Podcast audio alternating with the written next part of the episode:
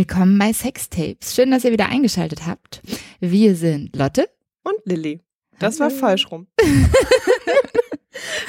es ist sehr warm und wir sind ein wenig konfus heute. Hm, muss man auch mal sein. Ja. Heute gibt's von uns wieder Bettgeflüster, nachdem es in der letzten Folge zu Sexpartys ja explizit keine Betten gab. Stimmt, nur Bänke. Gab's diesmal wieder Betten. Ja, wir waren tatsächlich in fremden Betten unterwegs, mhm.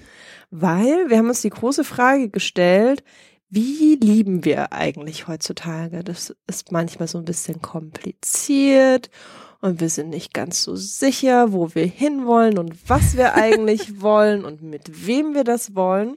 Und da Lilly und ich auch keine Ahnung haben, haben wir uns einfach männliche Unterstützung gesucht, nämlich Friedemann Karik. Und wir waren einfach so frech und haben uns in sein Hotelbett gelegt. Friedemann Karik. Friedemann ist ähm, Autor, unter anderem für die Süddeutsche Zeitung, das SZ-Magazin, die Zeit, Weiß, Fokus und Brand 1 und auch beim Jetzt.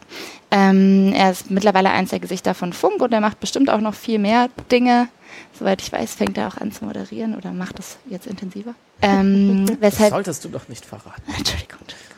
Steht doch auf deiner Webseite alles. Ja. Ähm, genau. Und weshalb wir ihn heute hier haben. Hier im Bett bei Friedemann. Hier, hier im Bett, genau. Ja, in, in dem wir haben Friedemann im was Bett. ich immer gemietet habe in Berlin. Falls.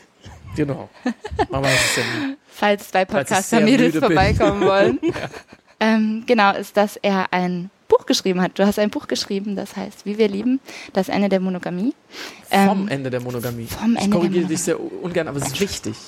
Es ist wichtig, weil es ist nicht das Ende der Monogamie, mhm. äh, was ich irgendwie glaube, äh, am Horizont warten zu sehen, sondern ich erzähle vom Ende der Monogamie, was manche Leute für sich gefunden haben. Klugscheißerei Ende. Nee, das ist eine, eine sehr wichtige Verbesserung, das finde ich gut. Ähm, genau, und ähm, ich habe Friedemann das erste Mal gesehen, als er auf der Republika gesprochen hat. Und da hat er vor allem davon erzählt ähm, oder eingeleitet äh, damit, dass er so ein bisschen die Reaktionen auf sein Buch äh, vorgestellt hat. Also man sollte vielleicht nochmal kurz sagen, was worum das Buch genau geht. Also ähm, du stellst mehrere Paare vor, die alle eine Art alternatives ähm, Beziehungsmodell fahren. Man könnte vielleicht sagen ein polyamores oder ein offenes Beziehungsmodell und jedes sehr verschieden, sehr individuell. Und dann rahmst du das immer ein mit mit Fakten sozusagen.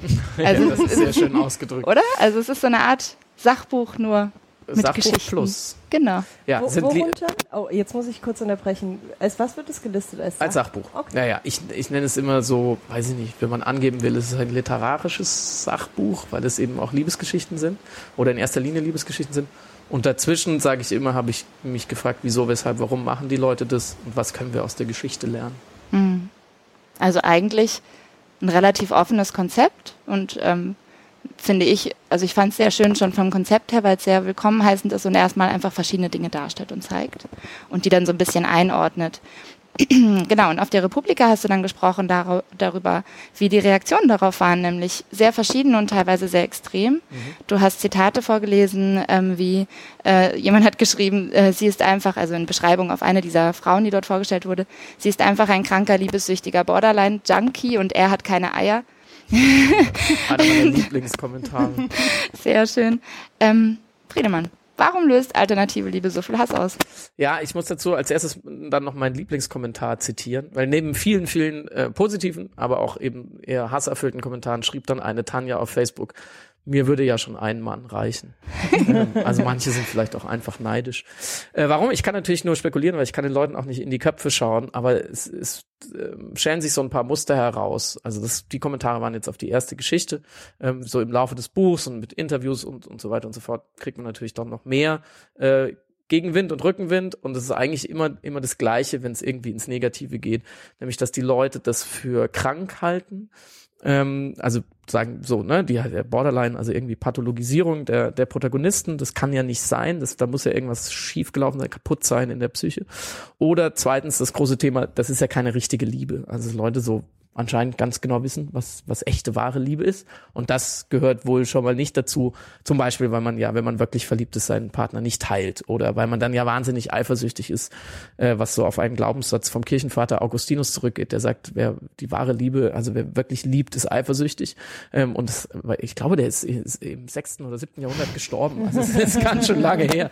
Also man merkt, man merkt schon so ungefähr, dass das althergebrachte, äh, äh, weiß ich nicht, Einstellungen, Ideologien, Überzeugungen sind die sich nicht vertragen mit diesen neuen anderen Modellen. Und leider ähm, scheinen solche alternativen Ansätze oder Leute, die das dann auch wirklich leben und vielleicht sogar wagen, davon zu erzählen und jemand wie ich, der das dann wieder weitererzählt, das scheint manche Leute wahnsinnig zu provozieren oder zu irritieren. Und, und natürlich gibt es auch eine große Menge, die das irgendwie als Inspiration auffacht, auffasst. Und es gibt auch Leute, die sagen so, ich finde es irgendwie doof, aber ist ja auch egal, wie ich das finde, die können ja machen, was sie wollen. Aber es sind erstaunlicherweise immer wieder die gleichen die gleichen Rufe nach der Inquisition, dass es äh, so ja nicht geht. Und das ähm, kennen wir ja leider auch schon so ein bisschen zum Beispiel aus dem Diskurs über Homosexualität. Das ist genau das Gleiche. Könntest du dir vorstellen, ich hatte gestern ein Gespräch genau darüber. Ähm, da kam die Idee, dass es vielleicht auch Angst ist, dass eine Institution, die mir so viel Halt gibt wie die Monogamie oder vielleicht auch die Ehe in der Fortschreitung der Monogamie, ähm, dass es Angst ist, dass man sich bedroht fühlt in seinem Weltbild? Ja, ich glaube, dass die Beobachtung, die kann man schon so treffen. Ich finde es immer, also ich bin immer sehr, sehr vorsichtig, ähm, Leuten irgendwas zu unterstellen oder sie ja. so ge wieder gegen zu psychologisieren. Die dürfen alles blöd finden. So, ähm, aber ich glaube schon, dass viele merken, dass was sie da zu Hause haben, nicht so goldig ist, wie sie es, wie sie es vielleicht gerne hätten. Und es ist ja immer so, die Theorie kann man jetzt auf alles übertragen. Wenn jemand in dem, was er macht, in seiner Identität, wie er das lebt, ähm, äh, insgesamt in seinen Einstellungen fest überzeugt ist und keine Zweifel hat, dann interessieren ihn auch Alternativen nicht, weder im Guten noch im Schlechten. Dann ist er da, ist er da irgendwie sicher. Ähm, und der, der Diskurs mit der, zum Beispiel mit der Fremdenfeindlichkeit ist ja so ähnlich. Wenn ich weiß, wo ich stehe und ich bin mir sicher und ich habe meinen Platz in der Gesellschaft, interessiert mich nicht so richtig, ob jemand anderes dazu kommt. Ähm, weder, weder im Guten noch im Schlechten, glaube ich. Ähm, also ja, Angst ähm, ist natürlich ein starker Ausdruck. Ich, ich würde sagen, eine hohe Unsicherheit und die Leute merken natürlich, wie du sagst, eine Institution, die ihnen Halt gibt, ist die Monogamie halt nicht. Ich glaube, dass viele Leute merken, wie schwierig das ist, ähm, kann man jetzt Statistiken zitieren oder so im Freundeskreis sich umschauen, wer ist schon wirklich glücklich in seiner monogamen Beziehung oder in seinen Beziehungen hintereinander und, und ist sich da total sicher, dass das so das richtige Ding ist. Und ich glaube, das ist doch die Minderheit und die große Mehrheit schaut irgendwie auf sich und die Welt und hat Bammel. Äh, man hat halt nur ein Leben, da will man es irgendwie richtig machen. Beziehung und Liebe und Sex ist wahnsinnig wichtig für uns auf verschiedenen Ebenen und ähm, da bin ich natürlich leicht zu verunsichern und das merke ich natürlich auch an mir. Ich, ich glaube, jeder von uns denkt fast jeden Tag drüber nach, ob er das so wie er es macht oder sie macht, ähm, richtig macht. Und wenn dann Leute kommen, die es ganz anders machen und dann sind die vielleicht sogar äh, ähm, skandalöserweise noch glücklich oder erfolgreich in dem, was sie machen. ähm, Unverschämt. Dann, ja, unverschämterweise. Dann, ja, dann denke ich doch so, fuck, und ich breche mir hier einen ab seit 20 Jahren und sitze vielleicht mit einem Menschen zu Hause, mit dem es nicht so richtig geil läuft. Und die machen da einfach, was sie wollen. Das darf nicht sein. Dann muss ich mit Fackeln und Mistgabeln kommen. Ich muss hier direkt mal kurz unterbrechen.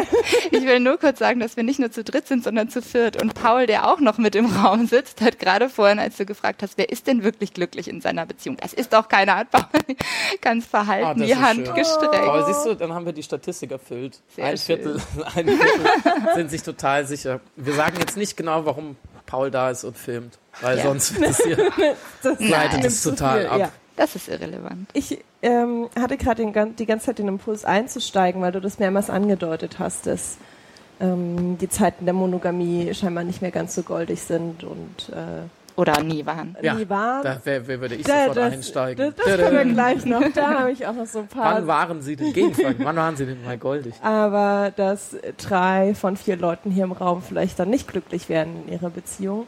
Du hast es ja auf dem Vortrag so ein bisschen ähm, ausgeführt mit 43 von 100 Ehen werden geschieden. Mhm. Der häufigste Scheidungsgrund sind Affären. Mhm.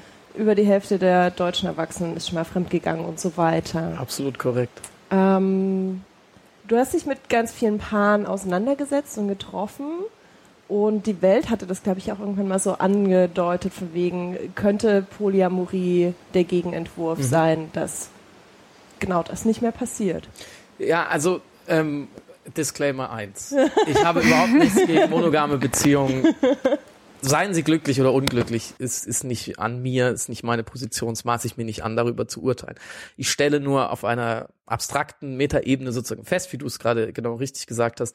Rein statistisch gesehen funktioniert es nicht sehr gut und wenn man sich so umhört, anekdotische Evidenz funktioniert es auch nicht so gut. Es ist also quasi ein gesellschaftlicher Missstand, den ich adressiere. Ich möchte niemand äh, irgendwie in seine Beziehung reinquatschen. Ähm, ist eher andersrum so. Ne? Ich erzähle es so und die Leute können sich da rausziehen ähm, was sie wollen. Und der, wie du sagst, der Gegenentwurf ist immer so ein bisschen gegen, also das habe ich ja, glaube ich, in dem Vortrag auch gesagt, ähm, dann die Polyamorie oder die offene Beziehung ist ja jetzt nicht das neue Handymodell, was das andere ablöst. Und da gibt es keinen Stecker für das alte Handymodell mehr. Und dann müssen wir alle unsere alten Handys irgendwann verschrotten und alle das neue kaufen, weil es halt einfach nicht mehr anders geht. Ja. So funktioniert ja gesellschaftlicher Wandel zum Glück nicht.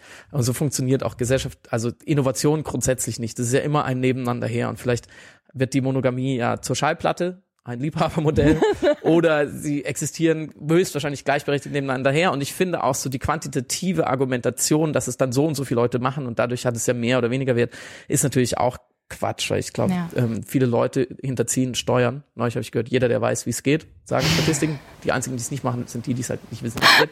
So, ähm, oh, das und, ist traurig. Und dementsprechend würde, würde jetzt ja, ich auch gedacht. Die Kausalität ist ja deswegen nicht weder ethisch noch juristisch noch sonst irgendwie, dass deswegen jetzt Steuerhinterziehung okay ist. Also, das ist ja immer noch mal auf einer anderen Ebene. Und gerade was Sex und Beziehung angeht, ist ja irgendwie jedes Modell äh, okay, was uns glücklich macht. Aber, sonst hätte ich ja kein Buch drüber geschrieben, es gibt schon gute Gründe, darüber nachzudenken oder es auszuprobieren, weil es eben ganz viele von den Problemen, die du auch eben beschrieben hast, mit Fremdgehen und mit Lust auf jemand anderem und diese, diese ganze körperliche Ebene schon anders adressiert, weil in den monogamen Beziehungen ja althergebrachterweise ähm, fremd flirten vielleicht noch okay ist, aber fremd irgendwas tun halt verboten ist und zwar nicht nur, ähm, weil es irgendwie halt die Beziehung vielleicht gefährdet, sondern aus Ideologie. Wir sind quasi Religion. Das ist das erste und das letzte Gebot, Gebot dieser Religion namens romantisches Liebesideal. Ähm, und da glaube ich, wäre so eine Perspektivänderung, weil der erste Schritt ist, man sagt, das ist halt die Monogamie, ist jetzt nicht vielleicht ein Auslaufmodell, aber sie ist ein Modell. Das heißt, wir können was damit machen. Wir können sie ändern, wir können sie auf den Müllhaufen der Geschichte werfen, wir können sie glorifizieren. Momentan wird sie immer noch stark glorifiziert von vielen. Ähm, und wir können halt überlegen, wie wir sie an uns anpassen und nicht andersrum. Das ist, das ist eigentlich so der Gedanke. Wir passen die Umstände an uns an, heutzutage zum Glück und nicht mehr so wie die letzten 10.000 Jahre unterdrückter Sexualität, dass wir uns an die Umstände anpassen müssen. Ich finde das sehr schön, dass du das so sagst, weil ähm, ich finde nämlich genau dieses, der Gegenentwurf Polyamorie finde ich mindestens so problematisch. Also, weil dann auch wieder so eine Erwartungshaltung entsteht von, ähm, das löst jetzt alle meine Probleme und das ist jetzt der heilige Gral und wenn ich mich nur darin richtig verhalte, dann funktioniert ja. das alles, wie es soll und so. Das ist halt genauso Schmu. Also, ja. ich meine, ich glaube, um dieses, Genau, ich glaube, um dieses, jedes Paar muss individuell für sich aushandeln, wie es jetzt wirklich gerade in dem Moment, das kann sich ja auch noch ständig ändern, irgendwie in der Beziehung funktionieren möchte oder soll oder wie es irgendwie klappt für beide, so dass man gut darin leben kann. Das muss das einfach haben, ausgehandelt werden. Können wir jetzt Bier trinken gehen. Wäre ja schon ein perfektes Schlusswort. genau, wolltest du gerade was? Ja, ich wollte, ich wollte jetzt ein bisschen die kritische Spielverderberin spielen. Ja, machen wir hier den, den, den Anwalt des Teufels. ähm, und so einen Haken schlagen. Du hast ähm, sowohl in deinem Buch als auch auf dem, bei dem Vortrag auf der Republika sehr viele Bezüge zu den Anfängen der Monogamie hergestellt und die Jäger und Sammler, das war noch mhm. die gute alte Zeit, wo alles möglich war, überspitzt formuliert. Ja, vielleicht. ähm, und lässt dann auch so Stichworte fallen wie Spermakonkurrenz mhm. und eigentlich ist ja die Natur des Menschen genau darauf ausgelegt, dass wir vielleicht auch Polyamor oder in einer offenen Beziehung wie auch immer man es nennen mag, ähm, leben könnte, sollte, möchte.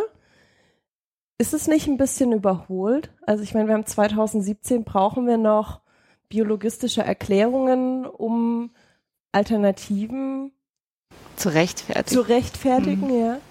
Nee, die brauchen wir eigentlich überhaupt nicht. Ich, ich frage mich immer so genau, was biologistisch eigentlich heißt, weil mir der, der sozusagen der Vorwurf oder so öfters begegnet. Und ich will das auch gar nicht, ähm, ich will das gar nicht überbewerten, inwieweit die, die eben die Argumentation mit zum Beispiel Jäger- und Sammlerkulturen ähm, die es ja übrigens heutzutage immer noch gibt. Es sind klar für uns jetzt als Westler schauen wir da zurück, aber für für viele viele Gesellschaften es gibt 480 Gesellschaften auf der Welt, zählen die Anthropologen streng genommen wissenschaftlich und 440 davon nicht zitieren ungefähr so leben halt ähm, in irgendeiner Form der Polygamie und dann gibt es halt sehr wenige, aber sehr große Gesellschaftsformen wie unsere, die leben monogam. Also naja, man könnte auch sagen, es ist eigentlich noch gleichzeitig Entwicklung, die natürlich aus einer eurozentristischen Perspektive wieder zurückliegt und so weiter und so fort. So, das ist aber jetzt nicht, ähm, nicht unser Thema. Ich, ich fange damit an, auch im Buch, weil einfach die allermeisten Leute, mit denen ich darüber gesprochen habe, instinktiv denken, früher wäre die Monogamie gewesen und nichts anderes und sie hätte besser funktioniert. Und das ist eben an zwei Stellen falsch. Wie wichtig dieser Fehler ist, kann man darüber diskutieren. Ähm, ich finde es interessant, andere finden es vielleicht nicht so interessant. Ähm, aber erstens, es war ganz, ganz lange was anderes. Was genau wissen wir nicht, aber es war auf jeden Fall was anderes und es hat uns sehr geprägt. Und mit der Hardware, der Anatomie, die durch diese Prägung entstanden ist und mit ganz viel Software wahrscheinlich auch noch, weil so krass viel weiterentwickelt haben wir uns nicht seit diesen 200.000 Jahren Jäger und Sammler da sein. Mit dem ganzen Zeug rennen wir heute noch rum und versuchen irgendwie glücklich zu werden. Das heißt, in der, an der Stelle ist es, nee, leider nicht. will, Lotte will sich ab, abtrennen von ihrem Körper. Weißt du, das, das, also, dümmstmöglicher Vergleich, den ich auch im Buch ziehe, ist Sport. Warum machen wir Sport? Brauchen wir eigentlich nicht. Hat gesellschaftlich keine Funktion. Der einzige Grund ist, dass wir halt nun mal Körper haben, die sind für viel Bewegung und viel körperliche Arbeit ausgelegt. Vor allem für Laufen eigentlich. Eigentlich sind unsere Körper dazu da, von der Natur gedacht, 30 Kilometer am Tag zu laufen und ganz viel zu sammeln und auch ein anderer Biorhythmus und so weiter und so fort. Da kenne ich mich auch nicht so gut aus, aber das ist sicher. Wenn wir das heute nicht machen, kriegen wir Probleme. Und zwar einerseits körperliche Art und Rückenschmerzen und fallen irgendwann tot um einfach. Andererseits aber auch geistig. Also ich, ich kenne das äh, sehr und ich, man weiß es zum Beispiel aus der, aus der Behandlung von Depressionen. Die, die meisten Therapeuten sagen, mach erstmal Sport. Weil das so dein, auch dein psychisches Wohlbefinden erstmal verbessert, weil das halt schon, das ist wie die Natur dich mal programmiert hat, auch mit deinem Belohnungssystem, mit dem ganzen Ausstoß von, von Glückshormonen, dass dich frische Luft und Sonne und Bewegung einfach glücklicher macht als das Gegenteil. So. Das heißt, es wäre schön, wenn es egal wäre und wir könnten uns so einfach jetzt auch umprogrammieren, dann hätten wir also und und die und die körperliche physiologische Entwicklung wäre sozusagen schneller oder die Evolution, dann hätten wir, glaube ich, irgendjemand irgendein Forscher hat es mal versucht auszurechnen, wie wir dann aussehen. Wir hätten riesige Köpfe und ganz kleine Körper und wären nur dazu da, so zu liegen, weil damit könnte man auch am Computer rumschaffen. So geht halt leider nicht so schnell. Genauso sexuell haben wir eine Ausstattung, die die höchstwahrscheinlich kann man drüber scheiden, aber höchstwahrscheinlich nicht für diese lebenslange Monogamie gemacht ist. Die uns so, sagt, wir sollten ganz viel Sex haben. Die, die uns auf jeden Fall, also ne, auch da wieder Vorsicht mit der, mit der Kausalität. Ich vereinfache das natürlich auch immer gerne und sage, wir sind halt so gestrickt und deswegen sollte man viel schnackseln und auch mit verschiedenen Partnern, weil das ist belohnen deine Belohnungssysteme einfach. Ähm, aber völlig richtig, jetzt kommt die Kultur drauf. Und ich glaube auch, dass man Natur und Kultur bei Menschen nicht so richtig trennen kann, weil, wie ein schlauer Anthropologe mal gesagt hat, was zeichnet uns vor allem aus? Von unserem Verhalten, wir adaptieren saugut an unsere Umwelt. Das hat uns sozusagen zu den Herrschern der Erde gemacht oder wie auch immer man das Narrativ weiterspinnen will. Das heißt, wir haben immer mal wieder Modelle entwickelt für die Lebensumstände, in denen wir waren. Und irgendwann haben wir uns eben niedergelassen, vor 10.000 Jahren, wurden sesshaft und haben Ackerbau betrieben, statt einfach von der Hand in den Mund zu leben. Und da ist höchstwahrscheinlich die Monogamie in der Form, wie wir sie kennen, entstanden. Noch gar nicht mit diesem religiösen Überbau, sondern nur mal grundsätzlich, du bleibst halt zusammen und hast Haus und Hof und Kinder und du vererbst und du hast Besitz und da willst du auch keine Kuckuckskinder und so weiter und so fort. Da kamen auf einmal gesellschaftliche Belohnungssysteme dazu, die dich belohnt haben für Monogamie obwohl die, vielleicht deine Ausstattung vielleicht eher was anderes gesagt hat und dann haben es die Leute halt versucht, mit Schimpf und Schande dir auszutreiben. Und du hast was ganz Schönes gesagt bei, beim, ähm, bei dem Vortrag, Entschuldigung, dass ich unterbreche, nämlich wir haben auf eine lustfreundliche Natur eine lustfeindliche Kultur gesetzt. Ja, und da gibt's tolle Bücher dazu und das ist überhaupt nicht meine Idee, das kann man an ganz vielen Stellen nachverfolgen. Ich ziehe mal den Vergleich zu der Ernährung, also Sport ist ein guter Vergleich. Ernährung, dass ich immer sage, ähm, die Monogamie war wie die Kartoffel, ähm, mangelhaft, irgendwie in ihrer Ausstattung. Sie Aber hat halt satt gemacht und sau praktisch für die, für die Zeit und die Gesellschaft, in der wir gelebt haben. Und sie hat, sie hat ein blutiges Beziehungsmodell, aber sie hat uns halt, habe ich auch im Vortrag gesagt, zum Mond fliegen lassen. Und jetzt kann man das bewerten und sagen, ja gut, wir zerstören auch den Planeten und eigentlich haben wir uns gar nicht fortentwickelt, aber es ist nun mal so gekommen und unsere Natur und unsere Kultur sind immer, gehen immer so eine komische Melange ein und jetzt stehen wir da mit dieser Mixtur und merken, aber es funktioniert nicht so richtig. Ich finde, dass der Kartoffel damit Unrecht getan wird übrigens, weil ich finde die Oh, Kartoffel Lilly. großartig. Ja, das, weißt du, ich habe ich hab zwei Freunde, die sehr ähm, mehr oder weniger, also meine Phase jetzt nicht mehr so sehr äh, into Paleo waren oder sind und die mir sehr genau erklären konnten, warum das eine unfassbare Mangelernährung ist. Und das können ja Anthropologen auch wieder sehr gut nachweisen, dass als der Mensch sesshaft geworden ist, äh, ist er kleiner geworden, schwächer, hat kürzer gelebt, Zähne ausgefallen und so weiter, Knochen sind geschrumpft und morbide und so. der ganze Kram. Also äh, man kann, glaube ich, ähm, die Kartoffel schwer retten, auch wenn ich sie, äh, ich habe nichts ich habe nichts gegen die Kartoffel, aber es ist halt ein. Ähm, ich habe direkt zwei Sachen, die ich, die, wo ich gerne einhaken würde. Nämlich auf der einen Seite finde ich es ganz spannend, dass auch du den ähm, Vergleich zur Ernährung ziehst, weil ich habe nämlich auch das Gefühl, diese diese Art von, von Mission, Missionierung oder von, ähm, ich muss mich jetzt einer Gruppe zugehörig machen und ich muss definieren, was richtig ist und was falsch ist und so. Das habe ich zuletzt so deutlich gesehen, äh, auch an einem, an einem Thema, ähm, wo es ja auch um so ganz grundlegende Bedürfnisse ging, nämlich Essen. Also die vegane Bewegung, die dann aufkam, die Gegenbewegung an Fleischessern, die dann aufkam, die ganze Paleo-Bewegung und jeder sagt immer, ich weiß ganz genau, wie es richtig ist und alles andere ist falsch und so. Dass da so ganz schnell so ein, ähm, die Emotionen so wahnsinnig hochkochen und so, wo ich mich immer frage, warum denn eigentlich? Das kann doch jeder machen, wie er will irgendwie.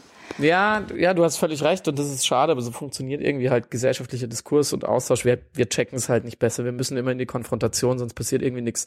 Wobei ich, also ich empfinde die Veganer zu großen Teilen völlig in Ordnung und angenehm und zu, es gibt eine kleine, sehr militante Fraktion, wo ich auch verstehen kann, wenn die mir auf Facebook alle drei Stunden äh, Videos von abgeschlachteten Hühnern auf die Wall posten, so wofür, wo wird es hinführen? Ich, empf- ich empfinde die Polyamoren, weil die offenen Beziehungsleute, die gibt's ja so nicht so richtig. Ich habe das Gefühl, die sind nicht so eine Szene oder so eine Gruppe, die Polyamoren.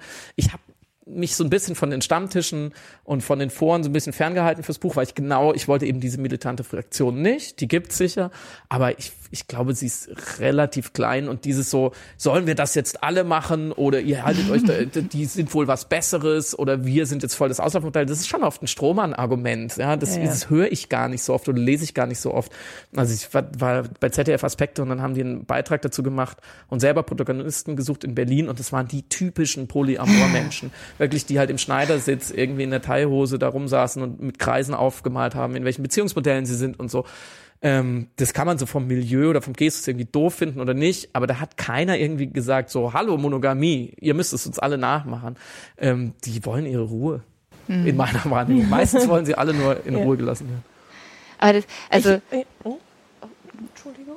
Na los. ähm, das mit, ähm, also ich glaube, dass das mit der Ernährung, das hat ja auch dann, also das wurde dann so militant, als die Ernährung so wichtig geworden ist oder ein Statussymbol geworden ist, ähm, äh, entstand dann auch so eine militante Art, damit umzugehen, teilweise, also egal wie gering die jetzt ist. Ähm, mit Liebe ist es, glaube ich, auch so. Warum hat denn Liebe überhaupt so einen hohen Stellenwert in unserer Gesellschaft? Was denkst du, wo- woran liegt es überhaupt, dass wir so viel festmachen von unserem Statuswert daran, ob uns jemand liebt oder wer uns liebt und wie? Ja, das ist auch so ein Punkt, den viele Leute, der, der vielen Leuten, glaube ich, überhaupt nicht bewusst ist, in was für einer Freiheit wir leben und was Freiheit für Probleme auch mit sich bringt. Ähm, das versuche ich im Buch so ein bisschen über Eva Illus ähm, bei der geschickt abzuschreiben auf gut Deutsch, weil die sehr genau untersucht hat, warum Liebe für unseren Selbstwert heute so einen Stellenwert hat, wie das funktioniert, welche, was da die Quellen sind und die Fallstricke und was das Selbst überhaupt ist und warum das so wichtig ist. Und in der Kurzfassung ist es so, dass, dass dein, dein Selbstwert sich die letzten zwei bis 5.000 Jahre oder 10.000 Jahre in sesshaften Kulturen darüber bestimmt hat, wie du geboren wurdest, in welche Familie du geboren wurdest, was deine gesellschaftliche ganz klar kodifizierte Aufgabe war. Du hast einen ganz klaren Regelkatalog gehabt und du heiratest den Sohn vom Schmied, wenn der halt da war, oder den Bauer mit den größten Kartoffeln, den Sohn. ähm, und ähm, also ich spreche jetzt wirklich oder von euch als als Frauen, gerade für Frauen, und dann hast du dem Kinder zu schenken und die Klappe zu halten, so und den den das, den Hof zu besorgen. Du hattest überhaupt gar keinen Spielraum, um deinen Selbst irgendwie darzustellen. Du hast eine gute Mutter zu sein, das war auch ganz klar. Du hattest in die Kirche zu gehen, dann vielleicht in der westlichen Kultur und so weiter und so fort. Jetzt haben wir seit 100, 200 Jahren äh, leider oder zum Glück die Bewegung des Individualismus und der Liberalisierung und wir können auf einmal frei entscheiden, was wir tun sollen. Und wir müssen frei entscheiden, was wir tun sollen. Und das vor allem auch in unserem Privatleben und in unseren Beziehungen. Und das ist wahnsinnig anstrengend. Also man kann ja aus verschiedener verhaltensökonomischer Forschung sehr gut ablesen, dass große Auswahl Menschen unglücklich macht, grundsätzlich. Ob das jetzt die Joghurtsorten sind im Supermarktregal oder die Partner. Einfach weil unsere, unser ganzes ähm, System äh, von unseren Synapsen her und von wie unser Bewusstsein aufgebaut ist, nach Mustererkennung läuft und Komplexitätsreduktion. Das heißt, wir können, witzig, weil hier gerade so eine Decke liegt, in vielen verschiedenen grünen, grünen Färbungen, wir können 40 verschiedene Grüns unterscheiden, blitzschnell, weil wir uns einfach im Dschungel sehr genau, sehr schnell zurechtfinden mussten. Wer es nicht konnte, ist ausgestorben, ganz evolutionär platt gesagt. Ähm, aber halt zu, rauszufinden, ob ein Mensch mich ein Leben lang glücklich macht, das hat uns die Evolution nicht beigebracht, weil das müssen wir erst seit 60, 70 Jahren wirklich rausfinden. Mhm. Ähm, und deswegen ist Liebe heute so unfassbar wichtig und unfassbar schwer zu durchdringen. Das ist wie ein Spiel, was, was uns so hingeworfen wurde, wo wir nicht mal wissen, was die Spielsteine und was ist der Würfel und was ist das Spielfeld. So, aber wir sollen jetzt von uns wird jetzt verlangt, das ist ja der Anspruch der Postmoderne, an ein Individuum glücklich zu sein und, und irgendwie ein liebenswertes, genau, das Spiel zu gewinnen. So, und wir wissen nicht mal, wie, wer anfängt, so ungefähr. Wir wissen ja auch ähm, nicht, was das überhaupt heißt, zu gewinnen. Was ja? bedeutet das denn überhaupt? Was bedeutet Wann hat man denn gewonnen? Naja, wir meinen Ja, absolut. Die Schlossallee halt. Wir meinen es zu wissen, nämlich lebenslang glücklich zu sein mit einem Menschen. Und diese Idee ist halt eine Erfindung. Und ähm, wie du richtig gesagt hast, die, die gibt uns Halt oder hat uns lange Halt gegeben. Aber wie es so ist mit Ideen, die überkommen sich halt auch. Und, und deswegen ist es heute so ein bisschen wie mit der Ernährung. Wir hätten die komplette Freiheit, aber wir bleiben natürlich bei dem, was, was wir kennen. Im wahrsten Sinne des Wortes, wir, der Bauer frisst halt nicht, was er nicht kennt. Ähm, aber wir ahnen, dass es dann noch viel, viel, viel, viel mehr gibt. Und das macht uns natürlich ähm, total unsicher. Und gleichzeitig haben wir nur ein Leben. Wir haben ja nicht unzählig viele Versuche. Wir haben schon ein paar, wir haben schon echt viele Versuche, aber serielle aber, äh, Monogamie. Genau, wir machen so eine serielle Monogamie und, ja. und betrügen uns so ein bisschen, bisschen selber. Aber eigentlich sitzen wir doch immer wieder da und denken so, ist das jetzt wirklich, war das jetzt wirklich das Richtige? Und warum muss ich das eigentlich rausfinden? Und es gibt ja auch noch andere Dinge im Leben, um die man sich kümmern kann. Also ähm, wir, wir machen ja auch noch andere Sachen als als Liebe und Sex haben.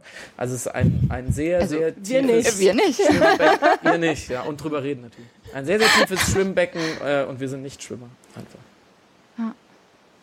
Schönes Schlusswort eigentlich. Denkst du? Oder? Ja, ich denke auch, weil Friedemann muss noch andere Sachen machen als Der sagt Lieben jetzt genau das Gleiche nochmal. Der geht jetzt auf die Bühne und erzählt den ganzen Quatsch nochmal. Ja, das ist doch schön. Herrlich, finde ich gut. Wir haben uns sehr gefreut. Dankeschön. Bei dir im gemacht. Hotelbett. Mein erstes Interview ja. im Hotelzimmer. Mögen ja. viele folgen. Okay. Vielen Dank. So. Unsere Klamotten sind wieder gerichtet und wir sind zurück im Studio. Wir haben Friedemann in seinem Hotelzimmer zurückgelassen, wie man das so macht. und äh, falls ihr euch gewundert habt, die Soundqualität ist so ein bisschen schlecht. Es hat arg geknistert. Das lag natürlich nur am Knistern im Bett. Nicht es etwa war Hochspannung im Hotel. Ja, es, die, die Spannung zwischen uns war sogar über die Mikros zu hören. Nein, wir haben das erste Mal außerhalb des Studios aufgenommen und äh, hatten die Technik noch nicht so ganz im Griff.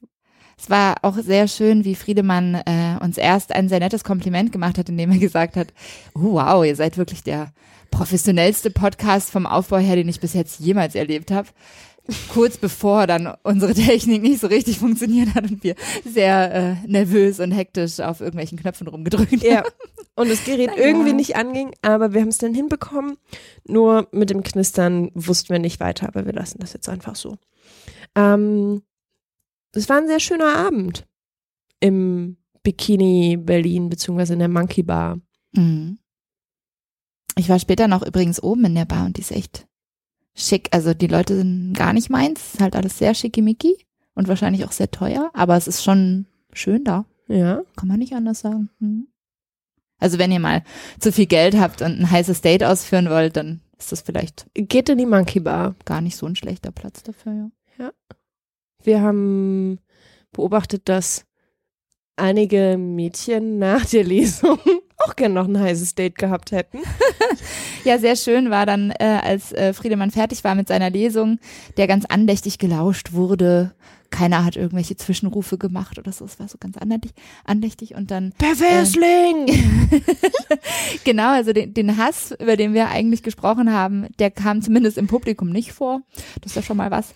Und ähm, genau, dann war er fertig, hat sich an seinen Tisch gestellt mit den Büchern zum Verkaufen und schwupps war er umringt von lauter liebeswütigen, würde ich jetzt fast sagen, to liebestollen Mädchen, Er die ist ihn ja alle ein bisschen angehimmelt haben.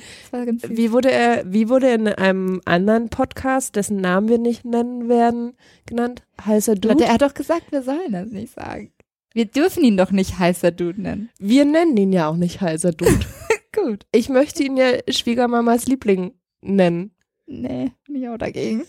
Okay, wir kürzen, wir, wir, wir kürzen das hier ab, weil Friedemann nur wieder von seinen Freunden sonst aufgezogen wird. Das wollen wir nicht.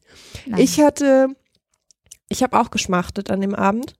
Tatsächlich habe ich nicht Friedemann angeschmachtet, sondern zwei andere ganz, ganz bezaubernde Menschen. Ich habe einen kurzen Herzinfarkt bekommen, nachdem das Interview Fangirl. Ja, es, es gibt nicht viele Menschen, die die äh, Fangirl-Tum in mir auslösen. Lustigerweise gibt es äh, drei Menschen, die alle drei Podcasts machen. Also ich möchte erinnern auf der Republika, wo ich auch aufgeschreckt wie ein äh, verrücktes Hühnchen durch die Menge gelaufen bin und meinte, was? Tobi vom Einschlafen-Podcast ist hier? Habe ich, hab ich gehört, dass Tobi da ist? Okay. Tobi war an diesem Abend nicht da. Ich liebe Tobi und den Einschlafen-Podcast sehr. Eine, hiermit eine Hörempfehlung Eine Hör Leute. Hörempfehlung meinerseits. Die zweite Hörempfehlung ist der zauberhafte Podcast von Sarah Kuttner und Stefan Niggemeier, die das kleine Fernsehballett haben. Ähm, und da alles, was sie im Fernsehen gucken oder auf Netflix auseinandernehmen. Und dabei so wahnsinnig sympathisch sind. Und das waren sie aber vorher schon bei einem anderen, was sie gemacht haben, dass ich jedes Mal denke, ich möchte, ich möchte eure Freundin sein, können, können wir vielleicht eine coole Clique bilden? Aber wir sind doch eine coole Clique, Lotte. Ja, das würde sich ja nicht ausschließen. Also ich bin da, ich bin Da da sind ja, wir wieder bei der freien Liebe, ja, genau. Ich habe freie Liebe für alle übrig und würde sie auch sehr gern Sarah und Stefan schenken. Also wenn ihr das hört und noch Freunde sucht, Meldet euch bei uns. ja, ich habe auch äh, Hundeleckerlis in meiner Tasche. Vielleicht überzeugt das. Sehr gut. Super. Aber vielleicht sollten wir noch kurz über das Buch sprechen. Ähm, also für mich, ich habe ich hab jetzt so reingelesen, also wa was ich auch schon im Interview so ein bisschen durchklingen lassen hat, seine, er hat einen relativ hohen Anteil ja drin an, ich möchte es biologistische Erklärungen nennen, auch wenn das vielleicht nicht ganz so stimmt. ähm, das einfach so dieser, dieser Ansatz von, der Mensch ist ja nicht dafür gemacht und eigentlich ähm, ist die Monogamie ja gar nichts für uns, was er irgendwie ganz schön herleitet. Lilly ist da so ein bisschen kritisch, sie meinte auch, dass manche Herleitungen nicht ganz so funktionieren.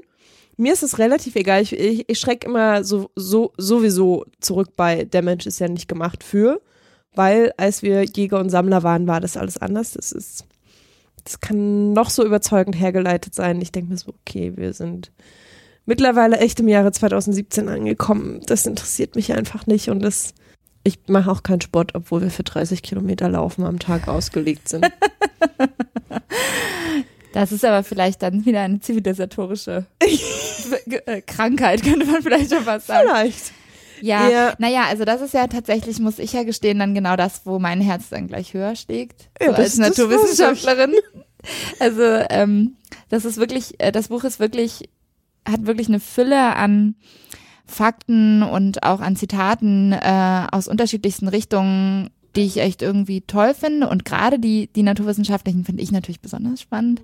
Und ja, wie du gerade schon gesagt hast, da gibt's für mich da manchmal so, naja, dann doch so kleine Herleitungs-Ungenauigkeiten, ähm, würde ich jetzt mal nennen. Also wo ich dann manchmal denke, ja, das kann man jetzt so interpretieren, aber da lässt man dann ein, zwei wichtige Faktoren außer Acht. Das müsste man eigentlich noch ein bisschen detaillierter angehen. Aber trotzdem ist es auf jeden Fall super spannend im Ansatz und es ist einfach, was ich schon interessant finde, also ich meine, das sieht man ja jetzt auch, wenn wir darüber sprechen, dass er das halt auf verschiedenste Weisen angeht und irgendwie verschiedenste Sichtweisen damit reinbringt und es reicht wirklich so von Sex in the City Zitaten über Eva Illus, äh, eine tolle Soziologin, über irgendwie Arthur Schopenhauer, also es ist echt alles dabei und dann eben biologische Fakten und Co. Und also man kann sich dann vielleicht auch einfach selber raussuchen, was, was für einen irgendwie stimmig ist. Ja. Also ich möchte es auch überhaupt nicht in Abrede äh, stellen. Alles, was ich bisher gelesen habe, finde ich tatsächlich ziemlich toll. Zum einen, weil es wahnsinnig schön geschrieben ist, aber eben auch genau wegen dieser Mischung. Mhm. Auch, dass es, wie er so schön gesagt hat, Sachbuch Plus ist, dass immer diese Einschübe von persönlichen Geschichten dazwischen sind. Finde ich eine wunderschöne Idee und mich hat vor allen Dingen die Herleitung, die er auf den ersten Seiten macht, total überzeugt, weil er zum Beispiel auch ganz klar sagt, dass ja mit diesem Buch und mit diesen Überlegungen, die er in dem Buch macht, keine Werbung für ein wie auch immer geartetes Liebesmodell machen will. Er will äh, die Monogamie nicht ab, in Abrede stellen, er will nicht für offene Beziehungskonzepte jedmöglicher Art werben, sondern es ist tatsächlich eine große Frage, mit der, mit der er durchs Buch geht und die, wo er versucht, verschiedene Ansätze zur Beantwortung zu finden, ohne ein Lösungskonzept mhm. anzubieten. Genau, ich wollte gerade sagen, im Endeffekt gibt er ja auch keine Antwort und das ist, hat vielleicht auch gar nicht den Anspruch und das ist das, was ich ganz schön das finde. Find ich, das finde ja. ich wunderschön, weil das eigentlich auch genau das ist, welchen Anspruch wir an dem Podcast haben und da fühlt man sich gleich so verbunden im Geiste. Friedemann, wir fühlen uns ganz verbunden mit dir. Ja. Du heißer Dude. Aber also ich, ich, finde, ich möchte, möchte auch gleich noch mein, mein Lieblingszitat aus dem Buch vorlesen. Ja, mach du mal und ich mach auch mal mein. Genau, weil ähm, diese Ausgangsfrage, die zum Buch hinführt, die finde ich so wunderschön, beziehungsweise dieses äh, Gedankenkonzept, ähm, was er da aufmacht, also diese Frage nach, wie lieben wir heute eigentlich und wie nutzen wir diese ganzen vielen Freiheiten, die wir haben und warum ist es eigentlich so kompliziert? Hat er so wunder, wunderschön auf den Punkt gebracht, nämlich mit dem Satz, jetzt muss ich blättern. Ah ja, Seite 21. Ich möchte das kurz vorlesen. Ähm, genau, es geht um die, um die vielen Freiheiten, die wir auf einmal haben oder gefühlt schon Ewigkeiten haben und warum wir uns überhaupt damit nicht so richtig arrangieren können. Und dazu schreibt er, dabei ist Sex erst einen winzigen Augenblick lang wirklich frei. Würde die Geschichte der Menschheit einen Tag umfassen, hätten wir erst seit ungefähr fünf Minuten die volle Auswahl an Partnern, Praktiken und Perversionen. In Wahrheit sind wir noch völlig überrumpelt von all den Möglichkeiten, nachdem wir den ganzen Tag darauf warten mussten, endlich loszulegen. Denn es war ein langer und sehr dunkler Tag. Zitat mhm. Ende. Oh, schön. Und Lilly, mh, mm, schon. Mhm. ja, finde ich toll. Mein, mein Lieblingszitat kann man da direkt an, anknüpfen, weil oder eins meiner Lieblingszitate. Es gab tatsächlich relativ viele, weil es gab immer wieder so Momente, wo ich dachte, ähm, also die mich einfach zum, zum Nachdenken angeregt haben und wo ich dachte, ah, interessant, den Aspekt habe ich so noch gar nicht bedacht. Und das finde ich ist schon mal echt super. Ähm, und passt auch ganz gut jetzt zu dem Thema. Wenn Sexualität frei ist, wird alles zu Sex, weil Sex nun mal der stärkste Magnet und Antrieb ist, den wir haben. Zitat Ende.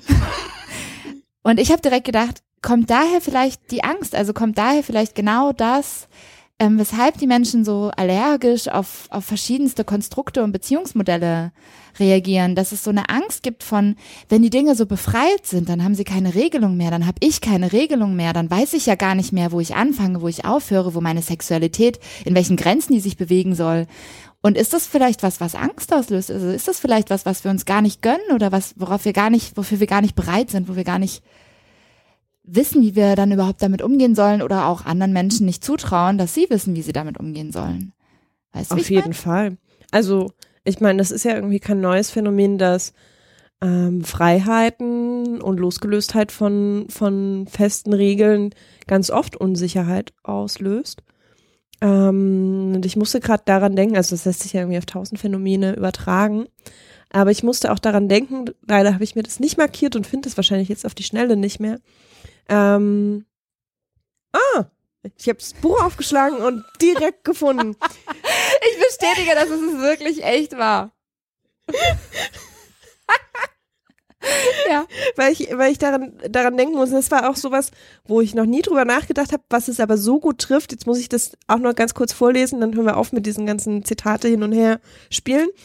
Ähm, Friedemann Karek schreibt, der Stress dieser hektischen Sexbörse ist ein triftiger Grund, sich festzubinden. Wer keine Lust mehr auf dieses ewige Missverhältnis von Angebot und Nachfrage, auf störrische Liebhaber und Selbstzweifel hat, der heiratet, sobald er kann und schaut belustigt auf all die Singles, die entweder hysterisch übereinander herfallen oder sich betont entspannt raushalten, gar keinen Sex mehr haben.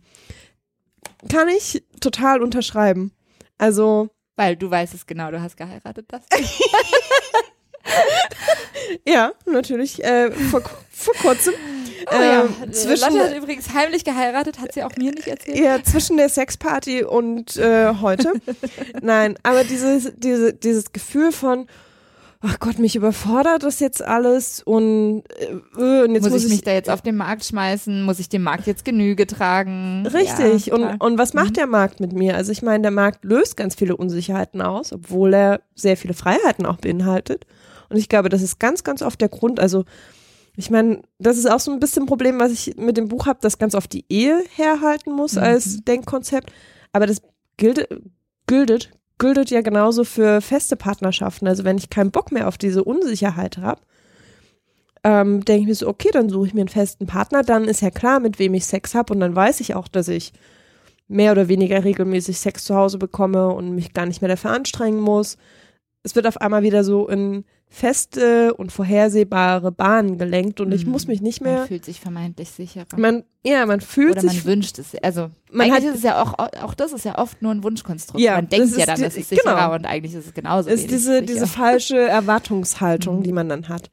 Und ich finde genau diese Unsicherheit, die mit der schier endlosen Freiheit einhergeht, wundert mich überhaupt nicht, dass die Angst, Unsicherheit und im Zweifel auch Hass auslöst. Weißt du, was ich auch finde, und das, das ähm, habe ich auch dabei gedacht, als ich dieses Zitat, das ich vorhin vorgelesen habe, ähm, gehabt, das passt jetzt auch dazu, dass wir so ein bisschen an die Stelle von, von Sitte, also das finde ich auch immer alles so ein bisschen schwierig, weil ich meine, erstens gehen wir von unserer westlichen Welt aus, dann gehen wir auch von so einem historischen Konstrukt aus, von dem ich sehr stark bezweifle, dass das überhaupt so stimmt. Also das, was wir in Geschichtsbüchern und Co. finden und das, was die Menschen wirklich tun, sind sehr, verschiedene Dinge. Genauso wie wenn wir heute in die Zeitung gucken und die aufschlagen, da stehen auch andere Dinge drin als das, was die Menschen wirklich zu Hause tun. Das wissen wir ja nun mal, das ist so.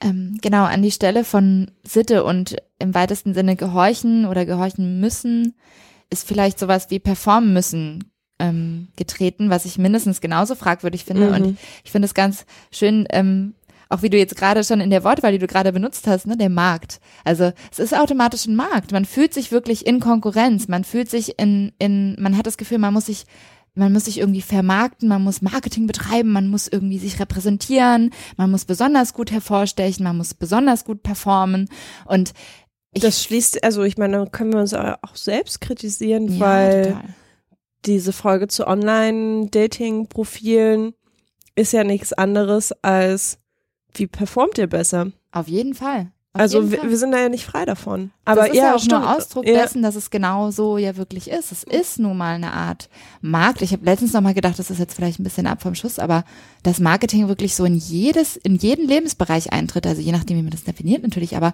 es gibt keinen Lebensbereich mehr, der nicht davon betroffen ist, dass man immer als Mensch irgendwie das Gefühl hat, ich, ich stehe da in Konkurrenz und muss mich irgendwie beweisen auf irgendeine Art und Weise. Es ist völlig egal, ob es der Hausputz ist, mhm. wo es schon relevant ist, mit welchen Artikeln oder ob irgendwie, also weißt du, weiß, wie ich meine? Bis zu irgendwie, wie man die Kinder erzieht, was ich esse ähm, und die rudimentär grundlegendsten Dinge wie Essen oder Sex oder und so weiter und so weiter, ja. Also das äh, Job vom Job vom her gar nicht anfangen, ne? Also ja. Ich bin aber auch so müde davon, ehrlich gesagt. Ich auch. Können wir nicht alle aufhören, so ein bisschen, einfach ein bisschen aufhören ja. zu performen und einfach ein bisschen mehr sein als Schein? Ja, das wäre schön. Das ist doch ein schönes Schlusswort. Ja. Dann hören wir doch jetzt auch einfach dann, auf. Dann, dann, dann, dann sind wir einfach nur noch und scheinen nicht mehr und gehen jetzt ein Eis essen. Das finde ich sehr schön. Das machen wir jetzt. Ja? Ja, auf jeden Fall. Also, ah, du musst dich noch, du wolltest dich noch prostituieren am Ende. Ich, oh, auf jeden Fall will ich mich prostituieren. Ähm, ihr wisst ja mittlerweile hoffentlich, dass es uns auch auf iTunes gibt. Und äh, das hat natürlich seinen Zweck und Sinn und wir würden uns wahnsinnig freuen, wenn ihr uns auf iTunes abonniert, wenn ihr denn auf Lust Apple darauf. irgendwie unterwegs seid. Und so. ähm, wenn ihr dann da schon unterwegs seid, dann gebt uns doch gerne auch eine Rezension. Wir wären euch ewig dankbar. Unsere heiße, innige Liebe ist euch sicher. Im Zweifel auch ein Gläschen Sekt, wenn ihr das lieber wollt. Was auch immer. Geben wir euch alles. Ja, wir würden uns sehr freuen. Und achso, ich will das ganz kurz erklären, weil sich wahrscheinlich ganz viele Podcast-Hörer und Hörerinnen fragen, warum sich alle immer so ranschmeißen und denken, äh, abonniert uns, rezensiert uns. Das ist auch ein Markt. Da sind wir wieder beim Markt. Da sind wir wieder beim Markt und tatsächlich werden wir äh, umso einfacher gefunden und desto besser gefunden, je mehr Leute uns abonnieren und eine Rezension schreiben, weil sonst gehen wir einfach im riesigen Teich von Apple unter. Genau, also wenn ihr möchtet, dass ähm, noch ein paar mehr Menschen sich guten ein paar mehr Sex Gedanken haben. über Sex machen und guten Sex und wie man ihn macht, dann erzählt ihnen doch davon, beziehungsweise schreibt uns eine Rezension. Ja. Und dann kriegen es auch noch ein paar mehr Leute mit. Da ja. Uns, ja. ja. Achso, und wenn ihr Fragen habt oder was loswerden wollt, dann schreibt uns einfach eine Mail an mail at sextapes-podcast.de. Genau. Und jetzt ist genug Prostituiert, jetzt gehen wir ja. Eis essen. Tschüss. Tschüss.